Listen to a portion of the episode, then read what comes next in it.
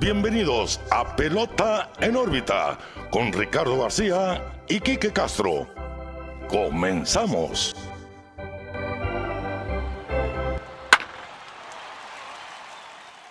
Hola amigos, ¿qué tal? Bienvenidos a una nueva edición de Pelota en órbita. Estamos de regreso después de un mes y medio aproximadamente de ausencia.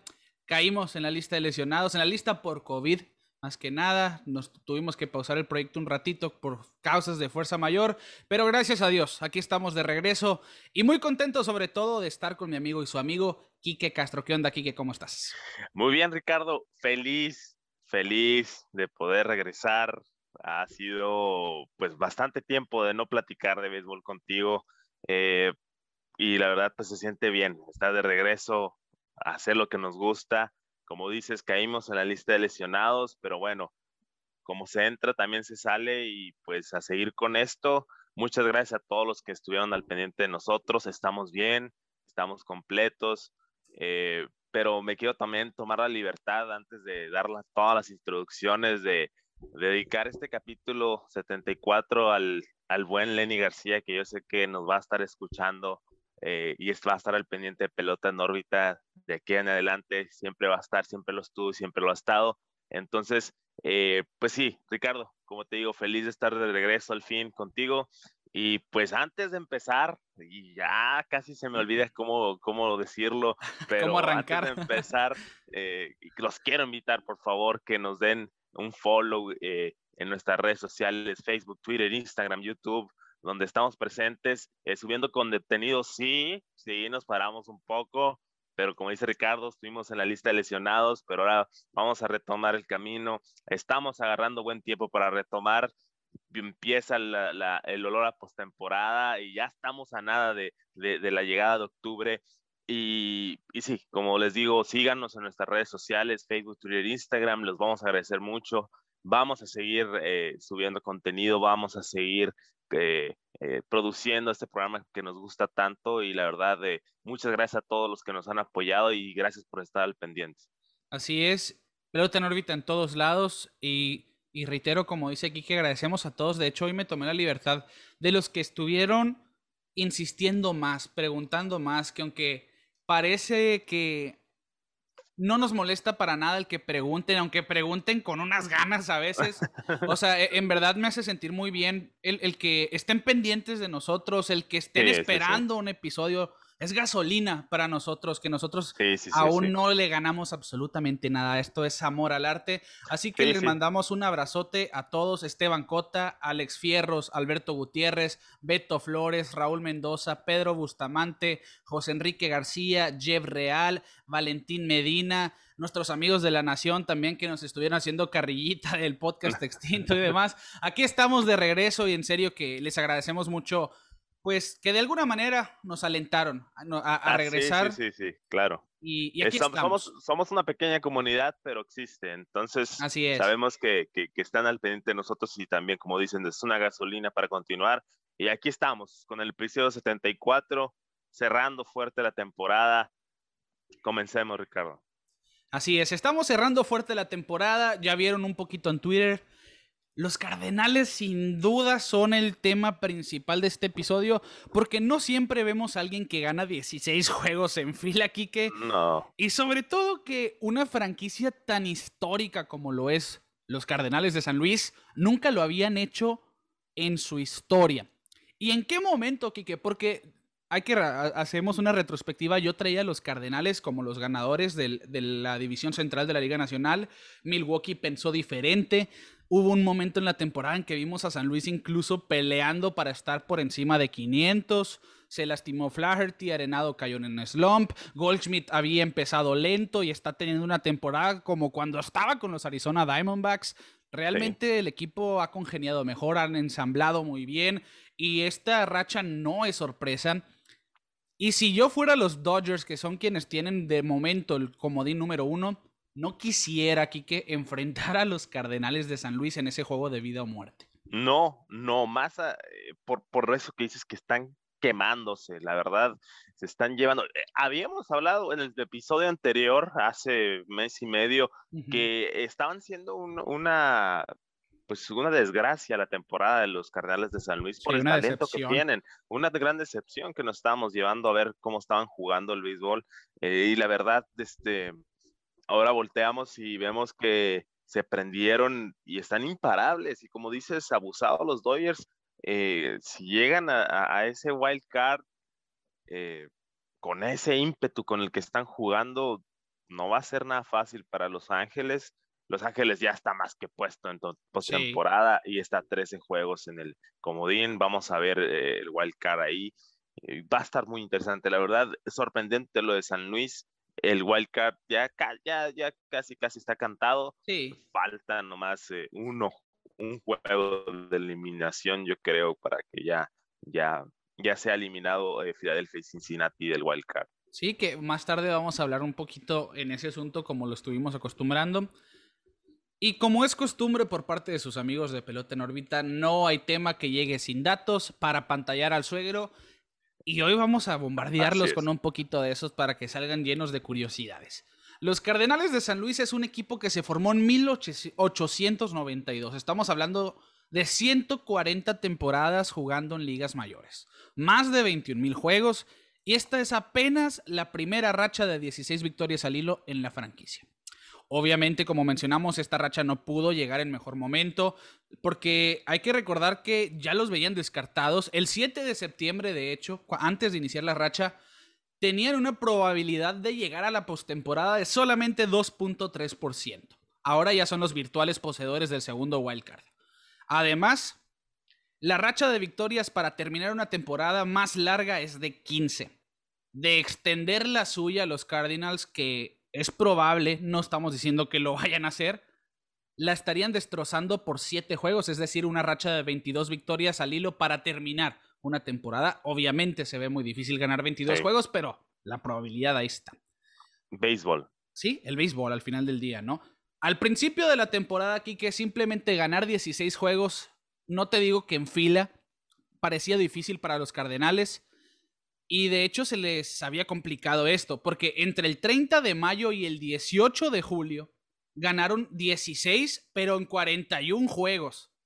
Ahora tienen 16 en 16. Lo que son las cosas, como dices, béisbol. Béisbol, sí, es, lo mágico del béisbol, ¿no? O sea, así como puede haber rachas horribles que hacen que tu temporada se vaya por el caño, que lo vamos a platicar también con equipos que les pasó esto esta temporada, ahora que estamos cerrando ya eh, la temporada 2021, la temporada regular, vaya. Desde, también existen esas, esas rachitas positivas que no ves venir y que dices, wow, o sea, te cambia todo el panorama, todo el panorama de lo que tenías contemplado para esta temporada y lo estamos viendo ahora con San Luis, eh, no se veían bien, eh, no se veían bien a mitad de temporada, ya los damos por muertos, pero bueno, la verdad están haciendo un excelente trabajo. Y, de hecho, yo lo llegué a decir que las piezas de cambio que llegaban a San Luis no parecieran piezas que los iban a salvar de quedar eliminados. Me callaron la boca, sobre todo John Lester, que sus últimas siete salidas, por ejemplo, ha estado de maravilla, ha sido un pitcher muy eficiente desde que llegó a los Cardenales, está demostrando su veteranía. Jay Happ tampoco, tampoco ha sido eh, una mala pieza. Jack Flaherty regresa. Esperemos que arme ese brazo para los playoffs porque lo van a necesitar los Cardenales.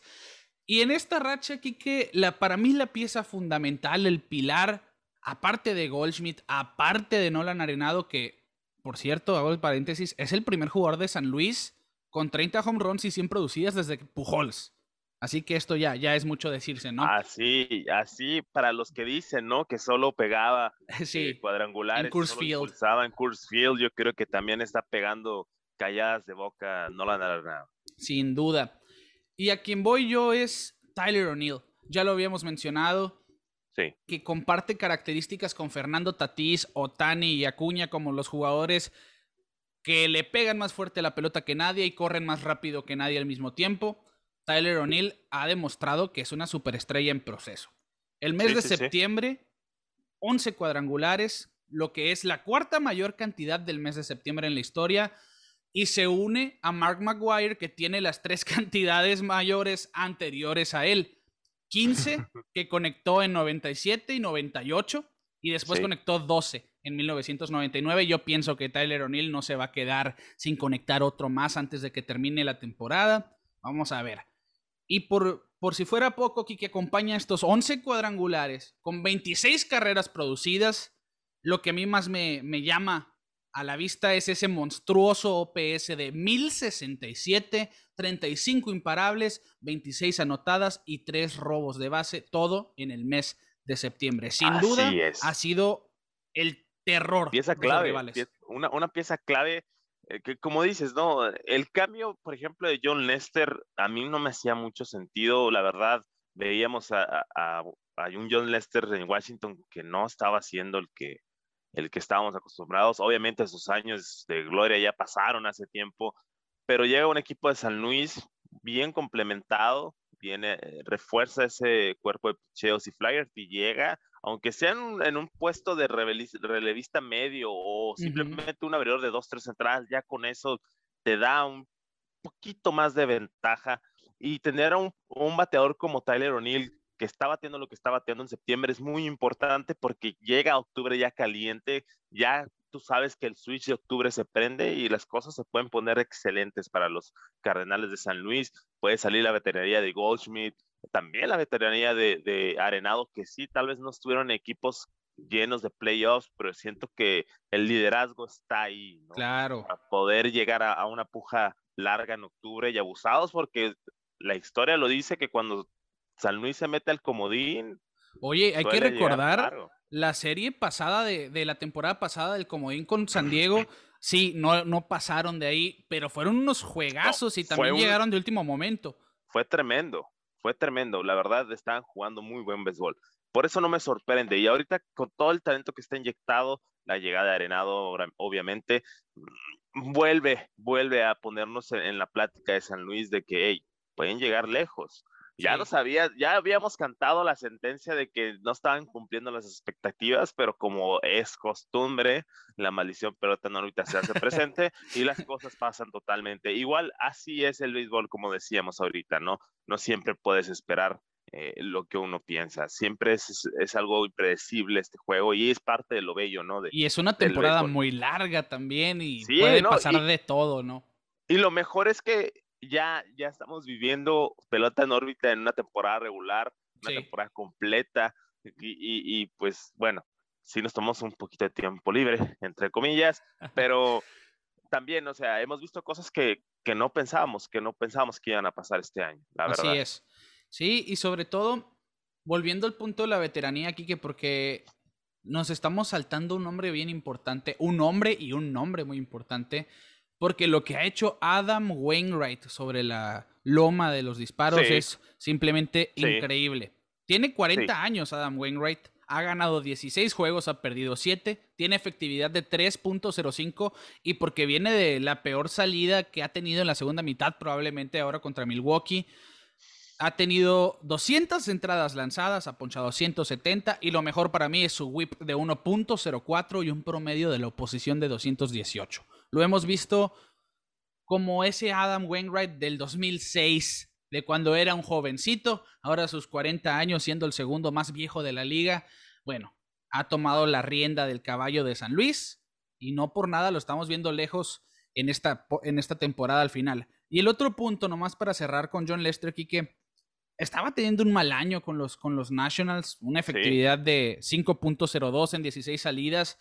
No tiene la mejor efectividad, es verdad, en, en, la temporada con San Luis tampoco, en 11 salidas, es de 4.13, pero al final, como dije, las últimas 7 ha estado excelente, tiene un récord con San Luis de 4 y 1, a comparación de ese 3 y 5 que tenía con los Nationals, ha bajado su whip, ha bajado el promedio de la oposición, simplemente ha mejorado en todos los aspectos desde que llegó a los Cardenales, no quiero decir que tenga que ver el equipo en esta ocasión, simplemente es un pitcher que supo que tenía que hacer mejores lanzamientos y lo, lo empezó a hacer en el mejor momento de la temporada para los Cardenales. Sí, igual, o sea, tener a, un catcher como Molina Sobre en, todo. Tu, en, tu, en tu equipo, también tener eh, a Wainwright también en tu equipo, te, te, puede ayudar a hacer ese tipo de ajustes, ¿no? Y abusados porque todos sabemos que John Lester en postemporada Es un caballo. Es un leyenda caballo pesado. Sí, y con los Medias Rojas, con los Cubs, hizo un trabajo excelente y vamos a ver cómo les va. Ojalá, ojalá y sí lleguen lejos los Cardenales de San Luis, porque es un equipo que, que sí lo veíamos en la puja de playoffs, pero pues después de un desastre, así, después de un desastre al principio de temporada, mitad de temporada, ese repunte que están teniendo hace que pues te emocione, te emocione ver el regreso de San Luis. Así es. Y para cerrar el punto de los Cardenales, mención honorífica también para el hombre de nuestra portada, Harrison Bader, que quizá no ha no se ha consagrado como ese pelotero que muchos esperaban. Sabemos que la velocidad es su principal característica, pero en esta racha ha sido muy clutch, muy oportuno, incluyendo un home run hoy, un doble en el juego de antier o ayer, si no me equivoco. Simplemente ha sido lo que necesitaba San Luis es un equipo muy completo, repito, muy bien conformado y no me... Yo, si fuera los Dodgers, no los quisiera ver en un juego a muerte, ¿eh? Yo no lo quisiera. Sí, es que eh, también es la magia del juego de Wild Card. A muchos no les gusta por ese tipo de escenarios. En lo personal, a mí me gusta el desastre y me gustaría ver eh, un escenario así, ¿no? De que, oye, los Dodgers que son el equipo a vencer, aunque no estén de líderes de su división, es el equipo a vencer, es el campeón actual y ver que un equipo de San Luis que no, no es el equipo que viene de la nada, pero simplemente que no lo teníamos como, el que fuera a eliminar a los Dodgers. En primera, ver a los Dodgers en Wild Card ya es una sorpresa. También ver que, que sean eliminados por San Luis, bueno, sería un detallazo excelente esta temporada. Una disculpa a todos mis amigos Dodgers, en especial a Rolando, que yo sé que está escuchando esto y se está enojando en este momento, pero oye, hay que, hay que buscar cosas nuevas en el béisbol y me gusta, me gusta ese tipo de escenarios, la verdad. Oye, Kike, una disculpa a nuestros amigos cardenales porque estamos hablando bien de ellos y la maldición de pelota en órbita no nos ha dejado bien. De ¿eh? antemano, si son eliminados o algo pasa, de antemano una disculpa, tendemos a, salar a los equipos, espero y no suceda, la verdad estamos encantados de ver a San Luis haciendo la puja que está haciendo, porque bueno, el wildcard ya lo tienen, ya, ya está, yo, para mí ya está asegurado el wild card. Vamos a ver ya bien cómo se barajean las cosas. Los Dodgers todavía no están eliminados en la puja para la división. Todavía pueden cambiar un poquito los escenarios. Vamos a ver qué sucede. Pues ganando los Cardenales su próximo juego o si los Reds pierden su siguiente juego, ya sería San Luis el, el ahora sí comodín número 2. Técnicamente ya lo tienen, virtualmente mejor dicho. Pero cambiamos el tema, cerramos con con este equipo que sin duda está terminando de manera excelente el 2021 en el rol regular. Y nos vamos a alguien que desde la temporada pasada que regresó nos apantalló por lo que está haciendo con el Madero. Sabíamos que es un excelente catcher, sabíamos que era un muy buen jugador, pero ahora le está poniendo un asterisco a su carrera porque está teniendo un surgimiento. De una buena manera. Sí, sí, de una buena manera. De una buena manera. Qué bueno que lo dices. Hay que aclararlo. Sí, porque está teniendo un surgimiento de poder y como receptor eso no es tan común. Y ponerte por encima de Johnny Bench, que es considerado el mejor catcher de todos los tiempos, tanto defensiva como ofensivamente, habla muy bien de él. Salvador Pérez ahora es el catcher, el receptor con más cuadrangulares en una misma temporada. Llegó a 46 pasando la marca que había establecido el miembro del Salón de la Fama Johnny Bench en 1970 con 45 y que simplemente es un temporadón lo que está teniendo Salvador Pérez. Es la temporada de su carrera hasta el momento.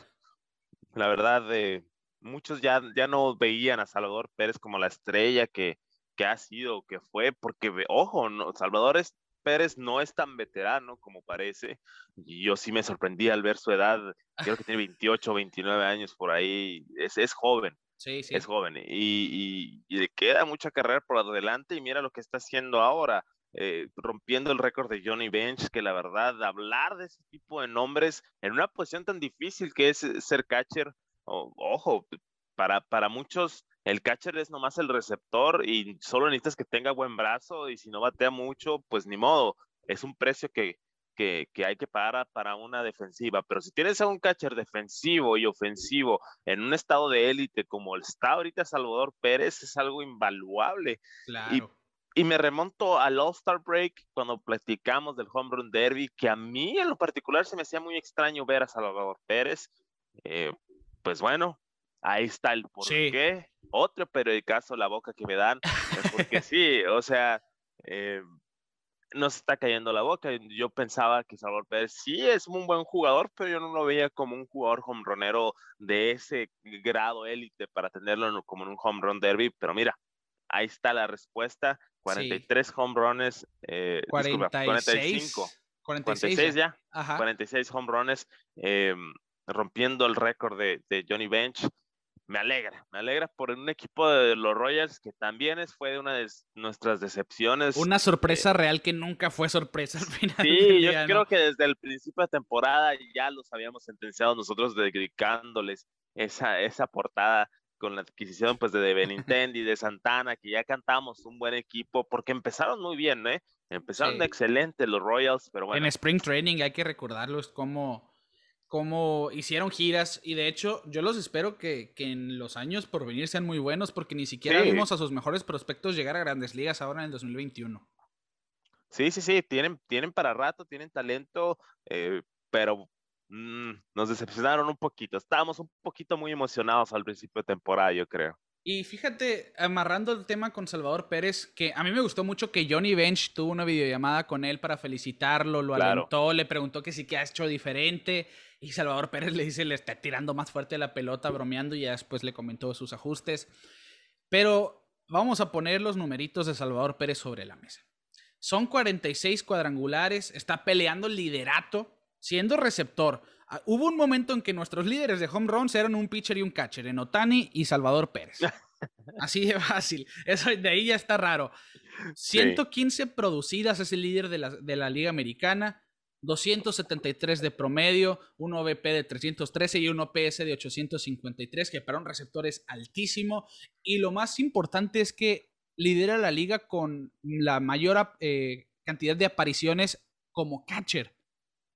No podemos decir que, se da el lujo de tomarse un descanso, porque él siempre lo ha hecho así. Recuerdo yo esa serie mundial del 2014 de Kansas City también fue el catcher que más apareció detrás de home. Incluso todos los juegos de playoff con Kansas City los, recibió Salvador Pérez.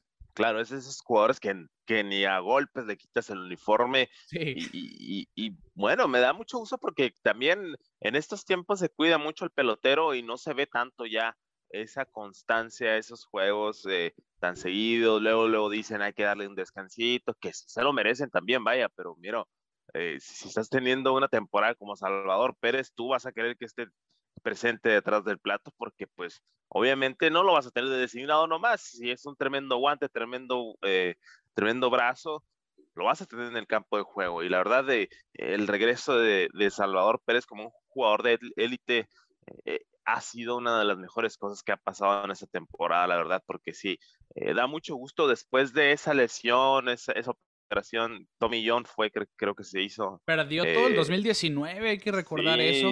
Y lo comentamos, ¿no? Que 2020 llega tarde, juega 37 juegos, conecta 11 home runs en 37 juegos, que es como si hubiera conectado 30 en una temporada normal. Y nos impresionó su, su capacidad ofensiva, porque hay que, lo voy a mencionar, la mayor cantidad de su carrera era 27 cuadrangulares, lo hizo en 2017 y 2018 y después, bueno, da ese brinco abismal a 46 en total. Sí, casi, casi dobleteando. Sí, no, no dudes que los antidopings le han llegado porque llama la atención. Llama pero mucho la atención. Simplemente un jugador excepcional, que Yo pienso que este va a empezar a ser el inicio de una carrera Salón de la Fama al final. Claro. Porque son 650 las producidas y tiene 31 años, tiene buena oportunidad de ser el sexto catcher, si no me equivoco, en llegar a mil carreras producidas, que hay que recordar, el catcher por la cuestión del desgaste juega menos que los demás, y Salvador Pérez ha demostrado ser un caballo de trabajo. Y seguimos en el mismo tono, Quique, porque hay otro jugador también que sabíamos que era bueno con el bat. Sí. Y llega a Toronto y se hace todavía mejor. Y hablo de Marcus Simeon. Hizo lo propio, pues ahora es el segunda base, no en solitario, pero es el, segundo, el uno de los segundas bases con más home runs en la misma temporada. Comparte con Davy Johnson la cantidad de 43. Johnson lo hizo con Atlanta en el 73, ahora sí miren en el 2021 con los Blue Jays, en un año de contrato solamente. Obviamente iba a ser lo mejor para buscar un contrato grande y de qué manera vamos a. Seguramente se va a bañar en billetes al terminar el 2021 Marcus Simeon. Y es que, qué temporada. Los Blue Jays tienen dos candidatos al MVP, así por encimita en, en, Bladito, primero que nada, y Marcus Simeon. 43 cuadrangulares, muy seguramente en la semana también va a conectar ese 44, yo no lo dudo, y va a ser, pienso, el, el segunda base con más cuadrangulares en una temporada, Kike.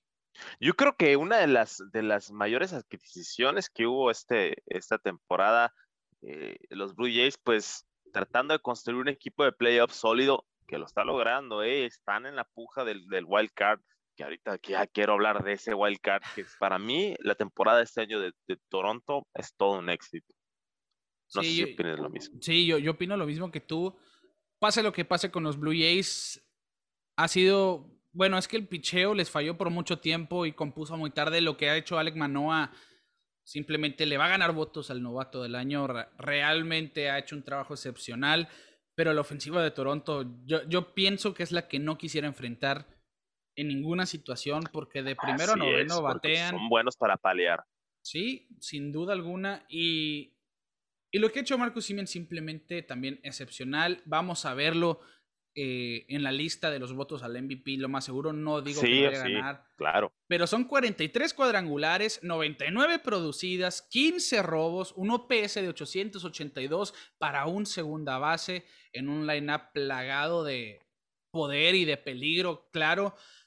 Pero si Vladimir Guerrero Jr. y sobre todo, mi punto de vista, Chohei Otani no estuviesen teniendo la temporada que están teniendo, yo pienso que Salvador Pérez se lleva ese MVP sin problema y Siemens queda en segundo lugar.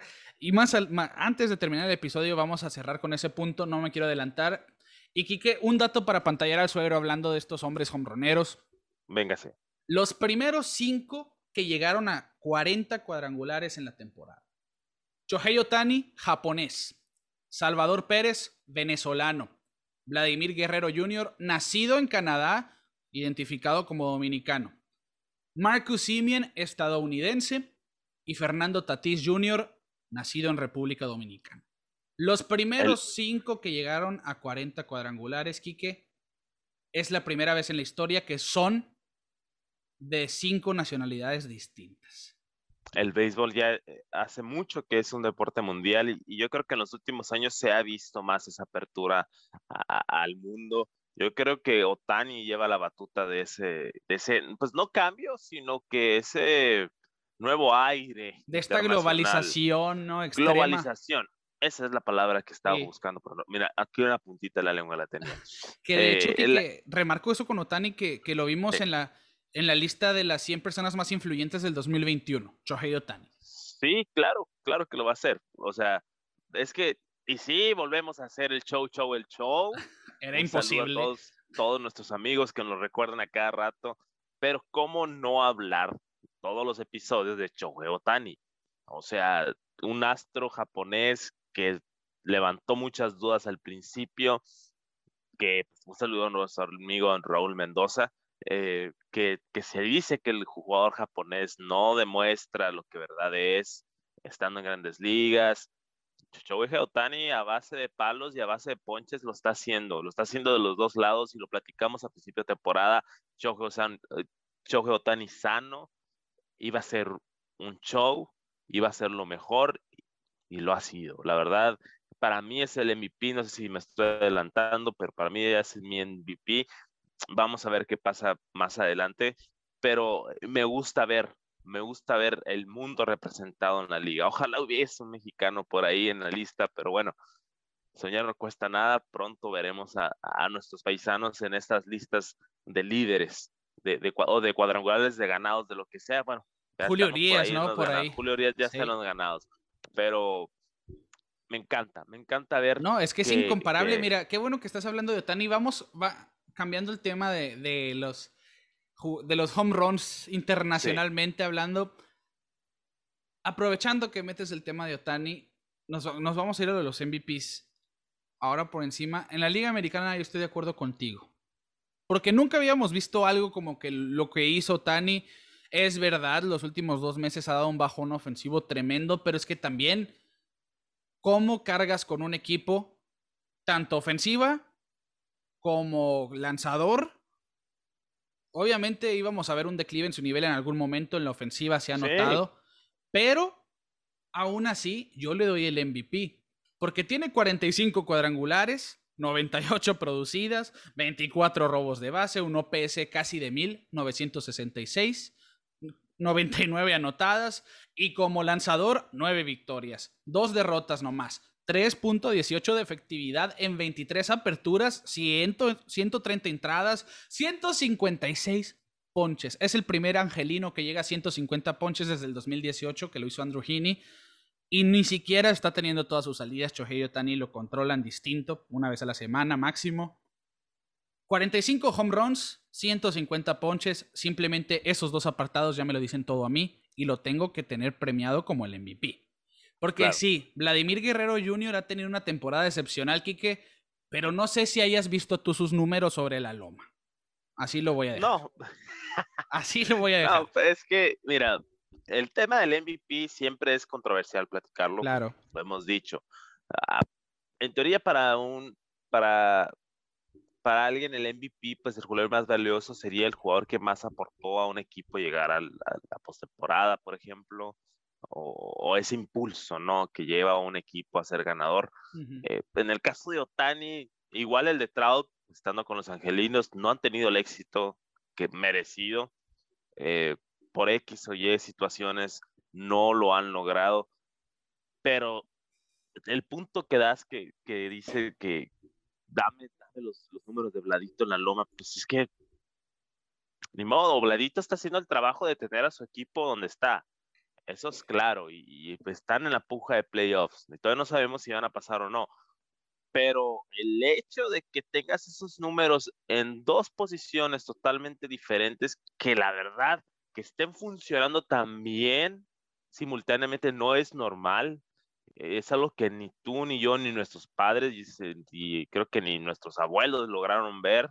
Eh, hay que reconocerlo, Ricardo, y lo, siento a los que se enojan que, que hablamos de, solo de Shohei Otani, pero es que lo que estamos viendo es, que es, el año de Shohei Otani, así es el año de Shohei Otani, o quién sabe si es la década de Shohei Otani, todavía no sabemos qué va a pasar Ojalá, eh, ojalá. Ojalá y nos dure mucho, porque no lo vamos a, no vamos a volver a ver algo así en mucho tiempo, o al menos a como vemos el béisbol, cómo se maneja, muy difícil volver a ver algo así. De hecho, a mí me extraña por eso mismo que Otani siga lanzando, siendo que los Angels ya están eliminados de la contienda. Y, para amarrar mi punto, yo, yo no, muchas veces no me importa el, el, asunto de que realmente sea el jugador más valioso para un equipo, que Otani sí lo ha sido. Pero, por ejemplo, si le quitas a Vladimir Guerrero Jr. a los Blue Jays, siento que aún así pudieran pelear por llegar a la postemporada. Mm, pero, pero Chohei Otani estuvo cargando a los Angels por encima de 500 o cerca de 500 él solo. Toda la temporada, porque Trout no ha estado. No, no ha estado. No, estuvo, no estuvo presente. Eh, lamentablemente, imagínate esa dupla al 100%. Quién sabe en qué posición estarían ahorita los angelinos. Y ojalá los Angels vayan por picheo en la temporada muerta, porque yo en serio siento que si firman a dos abridores, cambia el panorama un mundo, porque sus abridores nunca llegan lejos, el relevo por lo mismo se ve sobrecargado y no rinde igual. Y ya que esté Trout en el lineup junto con, con Otani, con Walsh, con Fletcher, realmente van a tener un lineup más que decente, van a tener posibilidades de hacer algo más que solamente ver a Oakland y Houston llegar lejos. Y, espero yo eso, porque ni Trout ni Otani se merecen solamente sobreesforzarse y quedarse ahí, olvidados en octubre al final de la temporada. Sí, sí, no se merecen. Eh, eh, sus carreras más, bueno, más Trout porque lleva años ahí eh, tiene ya 10 años con esa tarea. Y firmó otros 10 años, 13 años de extensión, entonces ahí va a estar, menos que lo cambien, pero no se merece, no se merece, ese talento no se merece ese trato. espero, espero y veamos a, a Otani y a los Angels, aunque como les vaya, Ricardo. La verdad, como les vaya, ganen ser mundial o no, queremos verlos en playoffs, queremos vivir la experiencia de Mike en playoffs. Solo hemos, lo, hemos visto una vez, no le fue tan bien y no quiero que la carrera de, Mike Trout se quede así, no manchada, sino que, hey, sí, fue el mejor. Sin eventos importantes. Pero, ajá, exactamente, o sea, igual los MVP los va a seguir acumulando, pero este juego también no solo es individual, también es un juego de equipo y la meta de todo pelotero es llegar a la Serie Mundial y ganar una Serie Mundial y, siento que Mike Trout se lo merece. Entonces ahí ya sería cuestión de la directiva que se pongan las pilas y que busquen la manera de, inyectarle un poquito más de talento, que la verdad no es mucho lo que necesitan, Ricardo. Como tú dices, con dos pitchers, uno bueno, bueno, un as. Y uno decente. Y, otro, y uno decente, yo creo que ya se, arman, se arma buena la pelea en el oeste. Sí, yo, yo pienso igual, porque la ofensiva ya la tienen pero es muy difícil ganar anotando 8, pero que te hagan 9, ¿no? Que es lo que le pasa a los Exactamente, exactamente. Vámonos al circuito viejo, a la Liga Nacional. Quique, eh, estamos de acuerdo en que Otani debe ser el MVP de la Liga Americana, quedando una semana. Sí. No la veo tan fácil en la Liga Nacional. Casi toda la temporada pensé en Fernando Tatis Jr., pero lo que vi de Tatis en los últimos juegos, que sí, ofensivamente, 41 home runs, 95 producidas, 25 robos, un promedio decente de 284 y un OPS de 987. Así sobre papel, wow, es un temporadón. Pero yo sinceramente pienso que Bryce Harper se metió esa conversación, pero en serio, Quique, porque más que nada, no, no quiero hablar mal de Tatis, porque yo sé que es un buen jugador y va a ser un muy buen jugador en su carrera, pero en momentos claves su defensiva lo ha, lo ha dejado abajo. No sé si viste de ese elevado al jardín central que se le cayó y luego teniendo el out fácil en tercera decidió ir a home y no sacó ningún out. No tiró el cortador. Ajá, ni tiró al cortador. Realmente jugadas como esa siento yo que le afectan, que le quitan puntos. No sé qué pienses. Eh, pues es que es la desesperación, y no me quiero adelantar porque vamos a ir al rondín divisional ya, yo creo que ya va a ser el rondín del Wild Card. Eh, yo creo que la temporada de los padres de San Diego, y una disculpa a todos nuestros oyentes porque hay un grupo selecto que nos escucha mucho. La temporada de los padres de San Diego es el mayor fracaso de grandes ligas en esta temporada. Sin duda. La verdad verlos caer de la manera que cayeron y sin tomar en cuenta que los, que los eh, gigantes de San Francisco están teniendo una temporada que nadie esperaba, la verdad, fuera de eso, nosotros lo decíamos y lo cantamos toda la mitad de la temporada hasta que hasta el episodio anterior que se iba a quedar en el oeste el wild card y no va a suceder, ya están eliminados de playoffs. Así es. Eh, es. es. algo muy triste y lo vimos en ese, en ese pleito que hubo con Machado y Tatís, la desesperación como equipo que han de tener de, oye, ve todo el talento, adquirimos a uno, a dos de los mejores pitchers de la liga, a Yu Darvish que venía de un temporadón que también no le fue tan bien este año. Que, que, que hay que hacer el paréntesis, curiosamente después de la cacería de brujas por, por las sustancias foráneas, Yudarvich se vino para abajo. Se vino para abajo como muchos otros pitchers, pero bueno, ese es otro tema. Eh, pero increíble, increíble el declive de, de, de, San Diego. Yo sé que no es la culpa de Fernando Tatis, claro, no es la culpa, pero volteas a ver a Bryce Harper y dices, oye, y lo platicamos en el episodio Sonando la Campana, eh, que, que, que, que se ve, se ve ese espíritu del, de béisbol, que oye, sí podemos, hay talento, hay que hacerlo, hay que hacerlo, hay que hacerlo, y están haciéndolo. Los Phillies están en una buena posición ahorita, no sabemos qué vaya a pasar, pero igual, ese, ese espíritu, esas ganas, ¿qué es lo que no se le está viendo a Tatis? Yo creo que algo pasó, no sé si sea algún problema interno, no sé si sea problema del mismo Tatis o simplemente las cosas no le salieron bien. Eh, se vio no se vio como el niño que divirtiéndose, sí se vio un poquito desesperado. Que ahí vimos el jalón de orejas que le tuvo que dar Manny Machado, porque... Sí, sí, y al final de cuentas salieron los dos declarando de que no, es parte del juego, pero pues uno sabe también que, que, cuando pasan ese tipo de cosas es que las cosas no están yendo bien. Se nota la desesperación, se nota la frustración, porque así es como se debe de sentir. Imagínate, Ricardo, estabas perfilado para robarle la división a los Dodgers, a un equipo casi, casi invencible y quedaste eliminado. Entonces yo siento que, la frustración está ahí. Hay que voltear a otros lados. No es por decir que, que Tatis no se lo merezca, pero simplemente el declive de los padres de San Diego fue desastroso, desastroso. La verdad es algo que que sí se, te, diría, no lo puedo entender, pero es que sí se entiende, pues, o sea, no se jugó buen béisbol. Los gigantes de San Francisco tuvieron una influencia muy grande, la división ya no estaba fácil, se cerró. Pues que quede el aprendizaje de esta temporada y lo veamos esta próxima temporada que sigue ya con otro, con otro chip, con otro ímpetu y que verlos que hagan a puja que queremos que hagan. Sí, porque yo estoy de acuerdo contigo, es el equipo que yo tengo tres decepciones claras, pero me voy a esperar para, para decir las dos en el rondín divisional, pero sin duda los padres son la una, ¿eh? es la primera, porque los vimos hasta incluso en favoritos a ganar la Serie Mundial, y mira, de lo que estamos hablando en este momento ya están eliminados, pero nos desviamos un poquito en el tema del MVP, nomás para cerrarlo, 41 home runs, 95 producidas para Tatis, decíamos, Bryce Harper tiene 34 cuadrangulares, 82 producidas, ambas son menores que Tatis. Pero tienen total 75 extra bases contando sus 40 dobles y el triple, 98 bases por bola, 14 intencionales.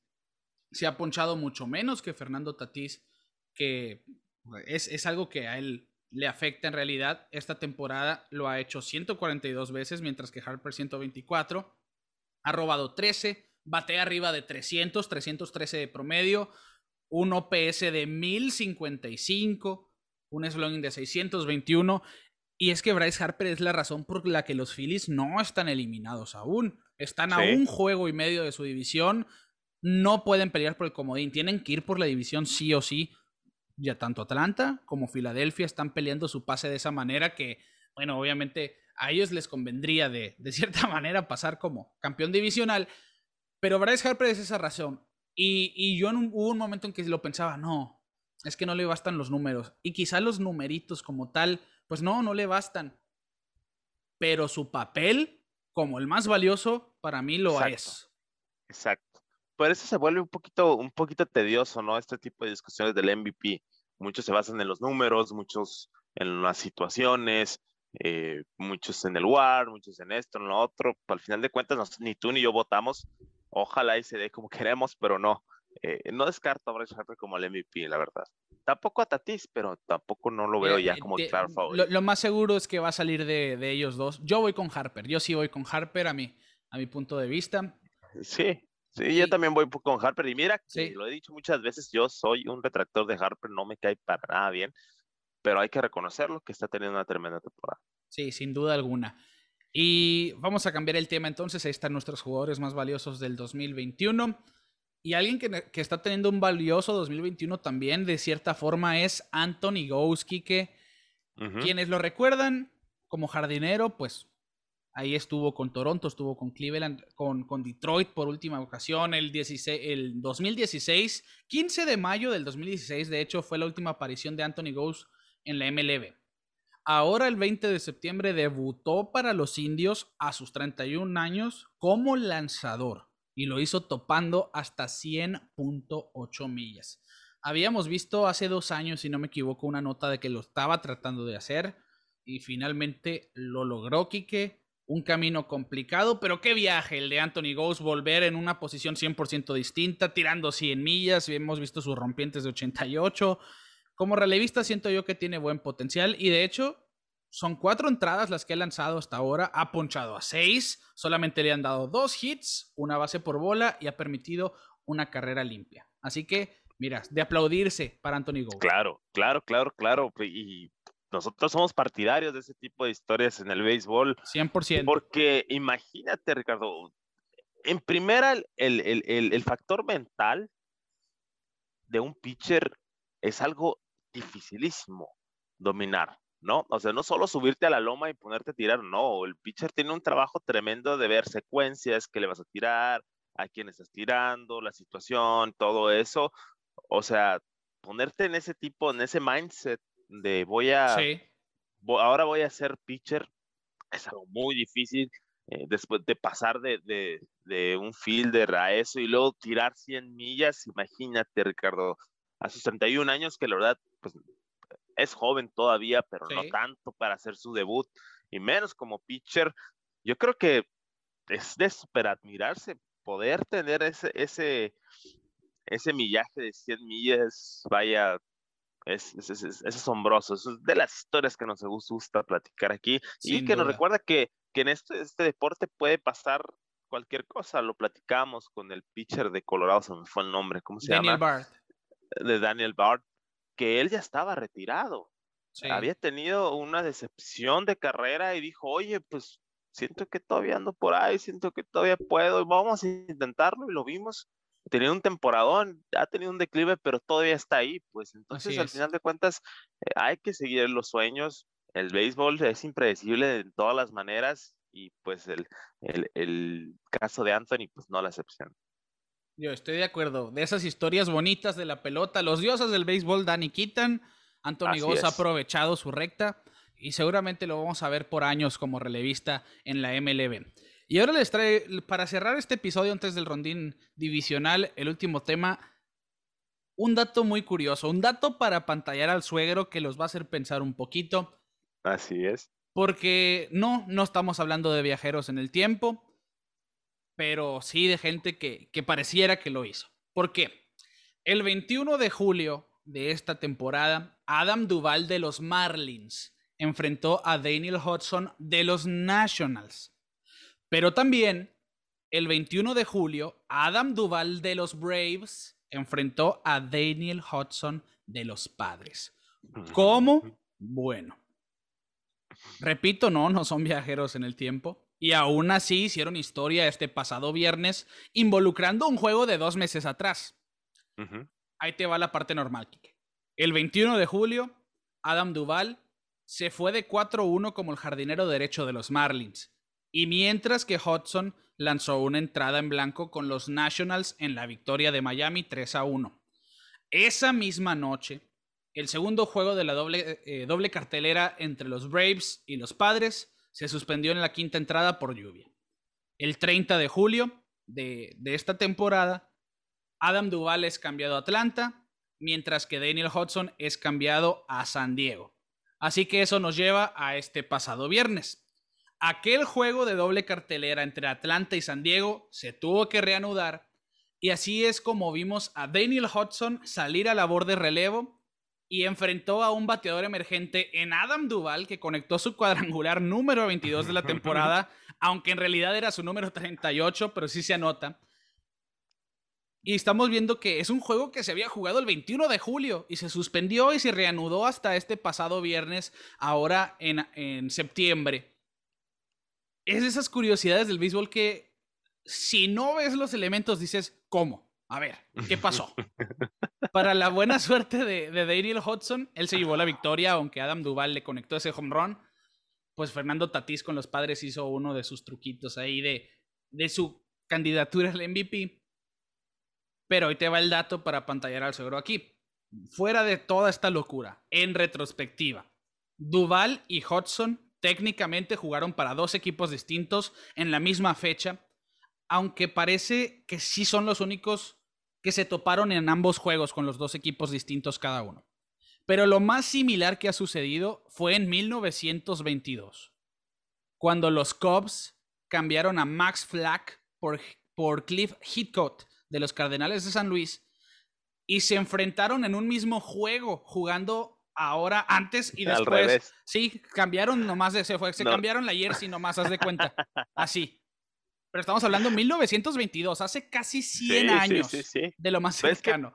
Lo, lo, lo, ajá, lo más parecido es cuando sucede en medio de una serie, ¿no? O sea, que por ejemplo un Yankees Boston, lo pongo por ejemplo porque aquí lo tengo puesto, eh, este, que nomás se pasan de un dogado a otro y el siguiente juego ya están cambiados, pero de ese datito, sí, hasta yo que no tengo nuero me, me impresionó, ¿eh? La verdad de son, son de esas curiosidades que, que, suceden en la pelota y, es, es, muy divertido ver ese tipo de cosas. Uno como, como aficionado del béisbol, pues nos gusta las historias raras y las historias chistosas. Pues ahí está un, un, dato para pantallar al suegro, en serio, una curiosidad que a mí en cuanto la vi dije, ok, esto tiene que entrar a pelota en órbita. Y así fue, se, se, los compartimos. Y entonces vámonos al rondín divisional, Kike, bien dices, yo también estoy sintonizando la rivalidad aquí entre Yankees y Red Sox, porque como les compartimos en las historias, se estaban jugando el primer comodín hoy. Sí. Porque amanecieron empatados ya que los Yankees habían ganado los dos primeros. En este momento los Yankees están a un out de barrer la serie y llevarse el primer comodín. Por lo menos hasta mañana lunes. Vamos a ver en la próxima semana cómo evoluciona eso. Pero es una carrera de locos. Cerramos antes de irnos por el wild card. Bueno, vamos a empezar por el wild card porque lo toqué. Digo, pues los Yankees de quedarse sin el juego van a amanecer con el primer comodín, Boston a un juego con el segundo y a técnicamente un juego y medio, dos, sí, un juego y medio. Bueno, dos juegos, corrijo, los Blue Jays de Toronto, los Marineros a dos y medio y Oakland a tres y medio, que son los... Oakland es el que yo sí veo fuera ya, sinceramente. Pero qué carrera la del este, eh, de la Liga Americana. Tampa Bay jamás me imaginé yo que iban a tener esta temporada. Han demostrado que son un equipo simplemente que humilla a sus rivales con un equipo no lleno de, nombres precisamente. Sí. Y de hecho, Quique, pues se llevaron la división por año consecutivo. 97 ganados, 59 eh, derrotas, van por el mejor récord de la Liga Americana. Y aquí te va un dato para pantallar al sobre también, para que se den ustedes también en casa o donde quiera que nos escuchen, de qué tan buenos han sido, son y van a ser los Rays de Tampa Bay. En grandes ligas están peleando el mejor récord de la Liga Americana. En AAA, Durham 75-43 es el mejor récord de AAA. En AA, en Montgomery tienen 61 y 55, el tercer mejor récord en AA. En clase A alta, Bowling Green 81-36, el mejor récord en las menores. En clase A baja, Charleston 81-37, el segundo mejor récord de las menores en una temporada completa. En su liga de Florida, los Rays 42-15, el mejor récord de complejo de Florida. Y en Dominicana, sus dos escuadras 25 y 25, 21 y 27, que son los dos equipos más jóvenes en cuestión de prospectos que están en desarrollo. Estamos viendo unos Rays que dominaron en cada uno de los sistemas del béisbol profesional, Kike. Y si eso a ustedes no les da miedo, hay que consultarlo con la almohada, porque a mí eso me asusta. Los Rays van a ser el equipo de la década, sí o sí, Kike. Claro, y a base de una, un desarrollo de peloteros. Yo creo que eso es lo más importante, porque uno casi siempre se fija en las nóminas grandes, en las superestrellas, en todo eso, pero pues a los Rays no les importa estar cambio y cambio a sus jugadores mientras les funcione.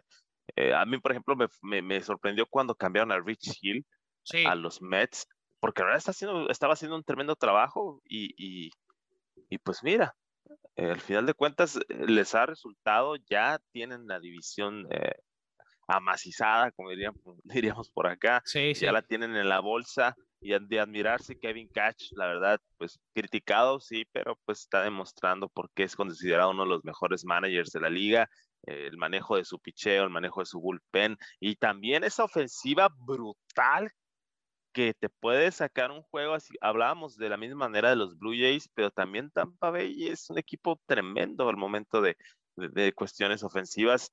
Está muy completo el equipo. Ojalá y, ahora sí se les haga ganar la Serie Mundial. Ojalá. No lo veo tan, tan, tan, favoritos, pero bueno. pero tampoco lo veo tan descabellado, ¿eh? Porque es que yo, yo lo llegué a decir. Se lastimó Tyler Glasnow, cambiaron a Hill. Yo no veía forma de que los Rays llegaran lejos. Obviamente con Glasnow fuera más que ideal llegar a playoff. Pero lo que hemos visto de sus pitchers jóvenes, Patiño, Shane McClanahan, que ha estado excelente, Drew Rasmussen, su relevo en general, Kittredge, que me ha gustado mucho su labor. Y ahora las últimas dos salidas de este novato Shane Bass, que es uno de los mejores prospectos de grandes ligas, que ha estado excepcional ante Toronto y ahora contra Miami, que no permitió carrera en casi seis entradas están muy bien parados, tienen muy buen staff para hacer una, una carrera larga en esta postemporada. Y sobre todo porque van a enfrentar a quien gane del comodín. Ahora los Yankees ya, ya aseguraron, barrieron a Boston, tienen el primer comodín, así que virtualmente de ganar los Yankees el juego del wild card, enfrentarían a Tampa. Y Tampa contra los rivales de su división ha estado, ha estado muy bien. No, no le da miedo enfrentar a rivales arriba de 500. Y esa división en general, simplemente cuatro de los cinco equipos siguen en la pelea, eso es impresionante. Te habla de lo cerrado que está el este de la Liga Americana. Así es, una de las mejores divisiones, la verdad, del béisbol. Sí, si no es que la mejor, eh. si no, pues, bueno, es, que, en, los años se ha mantenido así como la más violenta, por lo menos, en, en sentidos beisbolísticos, claro. Los White Sox ya también amarraron la división. 88 y 68. El camino últimamente de los White Sox ha sido un poquito turbulento. Yo se lo adjudico a que estaban jugando sin estrés porque están muy separados de los, de los indios, de los tigres, de los reales. Y jugaron un poco más tranquilos, 5 y 5 los últimos 10, pero es un equipo que hay que tenerle mucho cuidado en la postemporada. Y en el oeste, los Astros de Houston están necesitan dos juegos para asegurar los playoffs. El número de eliminación de, de Seattle es de dos, de Oakland es de uno. Yo ya veo esa división amarrada también para los Astros que callaron bocas, ¿eh? Callaron bocas, Dusty Baker ha hecho su trabajo. Dusty Baker. Y cuidado con los Astros, con todo su picheo, su bateo, es un equipo que se le hay que temer con trampa y sin trampa, porque es un equipazo. Sí, ya yo creo que ya demostraron que eso, la trampa quedó atrás. Eh, el trabajo de Dusty Baker se está viendo es un equipazo. La diferencial de 205 que tienen no es nomás porque sí. Y, pues también, como, como dices tú, yo ya los veo con la, con la división en la bolsa y, a ver, a ver, ya pasando playoffs. El año pasado estuvieron a nada de estar otra vez en la Serie Mundial. Vamos a ver cómo, cómo les sucede este año. Así es. Y nos vamos a la Liga Nacional entonces para terminar este episodio. Como decíamos, los Braves están a dos juegos y medio de ventaja de los Phillies. Hoy perdieron los Philadelphia Phillies. Así que se complica un poquito su panorama, quedando una semana, dos juegos y medio. No es mucho, pero no, no se, ya no pueden perder. Esa es una realidad. Tienen que aprovechar cada uno de los juegos que siguen. Bryce Harper tiene mucho peso sobre sus hombros. Zach Wheeler ha estado excepcional. Vamos a ver. A mí me encantaría ver a los Phillies realmente llegar a playoff. Joe Girardi ha hecho un buen trabajo. Esta temporada que nos decepcionó, Quique, porque yo lo llegué a decir que a mí me daba demasiada emoción, pero Washington fue una de mis decepciones de esas tres que te decía. Sí, sí, sí. Porque yo los veía ganando la división, porque tenían un equipazo que terminaron desbaratando. Strasburg estuvo lesionado todo el año técnicamente. Juan Soto está teniendo calladito, una temporada excelente calibre de y no lo están volteando ni a ver. Sí, y, de hecho no tengo los datos aquí, pero vi unos números ahí que ya se unió a Ted Williams en ciertas, en ciertas, vaya, metas, por decirlo de alguna manera. Y la, pues, la decepción número uno para mí son los padres. Y la dos, los Mets siendo los Mets. Los Mets. Sí. Y mira, y traigo la gorra de los Mets, de hecho. Eh, lástima, ya quedaron eliminados eh, del wild card. Y pues la verdad, una tristeza, una gran tristeza teníamos, y bueno, también de la división. Eh, teníamos mucha fe en el equipo de los Mets, la llegada de Javi Baez, obviamente la llegada de Lindor, estuvieron con muchas altibajos, más altos que bajos, pero pues lo decíamos, la división esa cualquiera que tuviera mejor béisbol se iba a remontar a los Mets. Sí, y, sucedió. matemáticamente, ¿eh? Ricardo, matemáticamente los Mets han sido eliminados y fueron los Mets siendo los Mets. A ver, Kike, espérate, qué bueno. Todos juntos, una, dos, dos tres. Los, Mets, siendo, los, Mets. ¿Sucedió? ¿Sucedió? Yo dije que no quería que pasara, pero históricamente esos meltdowns suceden con los Mets. Y, lo vimos, ¿eh? es que era de esperarse. Que los Mets estaban sobreviviendo en el primer lugar de esa división porque los demás no estaban jugando bien. No es que los Mets estuvieran excelentes, eran los menos malos de esa división. Exactamente. Y también lo llegamos a comentar ¿eh? en, en la estufa caliente, en aquel episodio, que no entendimos qué estaba haciendo Atlanta con esos cambios. Bueno, eh, ahí está, el que estaban haciendo los Braves con esos cambios. Adam Duval ha demostrado que en Atlanta se siente más que contento, está cercano a los 40 cuadrangulares, muchas producidas. Jock Peterson está tomando rol ahí también. Max Fried lo vimos ahora que empezó muy mal, se lastimó y demás, ahora con una blanqueada. Cuidado con los Atlanta Braves, es un equipo que no tienen acuña, perdieron a Osuna y aún así, mira. Están ahí se pueden llevar esa división. Y el año pasado hicieron un tremendo papel en postemporada y abusados porque Cuidado. Béisbol, nada, y, de hecho, concreto. También creo que a Dansby Swanson le faltan como tres cuadrangulares para llegar a 30 y eso haría que fuera el primer infield de grandes ligas con 30 home runs en cada posición, porque Austin Riley, Freddie Freeman y Ozzy Alvis ya, ya tienen 30 home runs. Sí. Y de hecho. Tienen de un buen hecho, núcleo, tienen excelente núcleo los Braves y, y siempre, y el año que entra, yo creo que van a ser mis favoritos del este. el- el- eh, vi un comentario de Ozzy Alvis que decía que los Braves eran el mejor infield de la liga. La verdad, todavía no sé. Yo, No yo sabría creo que, decirlo, sabes que de la nacional sí, pero- ¿eh? Por lo menos. Bueno, A mí me gusta mucho el trabajo de Ozzy Alvis. Me no, fascina claro, Freddie claro. No Freeman. estoy diciendo que, no estoy diciendo sí, que, sí, sí. que No, son malos. Yo lo digo pero- personalmente, no, no, no por darte la contra.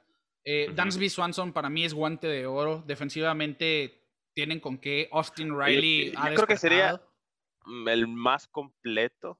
Sí, Puedo, lo podría decir así, el Sí, más yo- completo, porque ofensiva y defensivamente, la verdad, están de lujo. mm, Pero pues ya decir el mejor, el mejor, el mejor, yo creo que todavía no.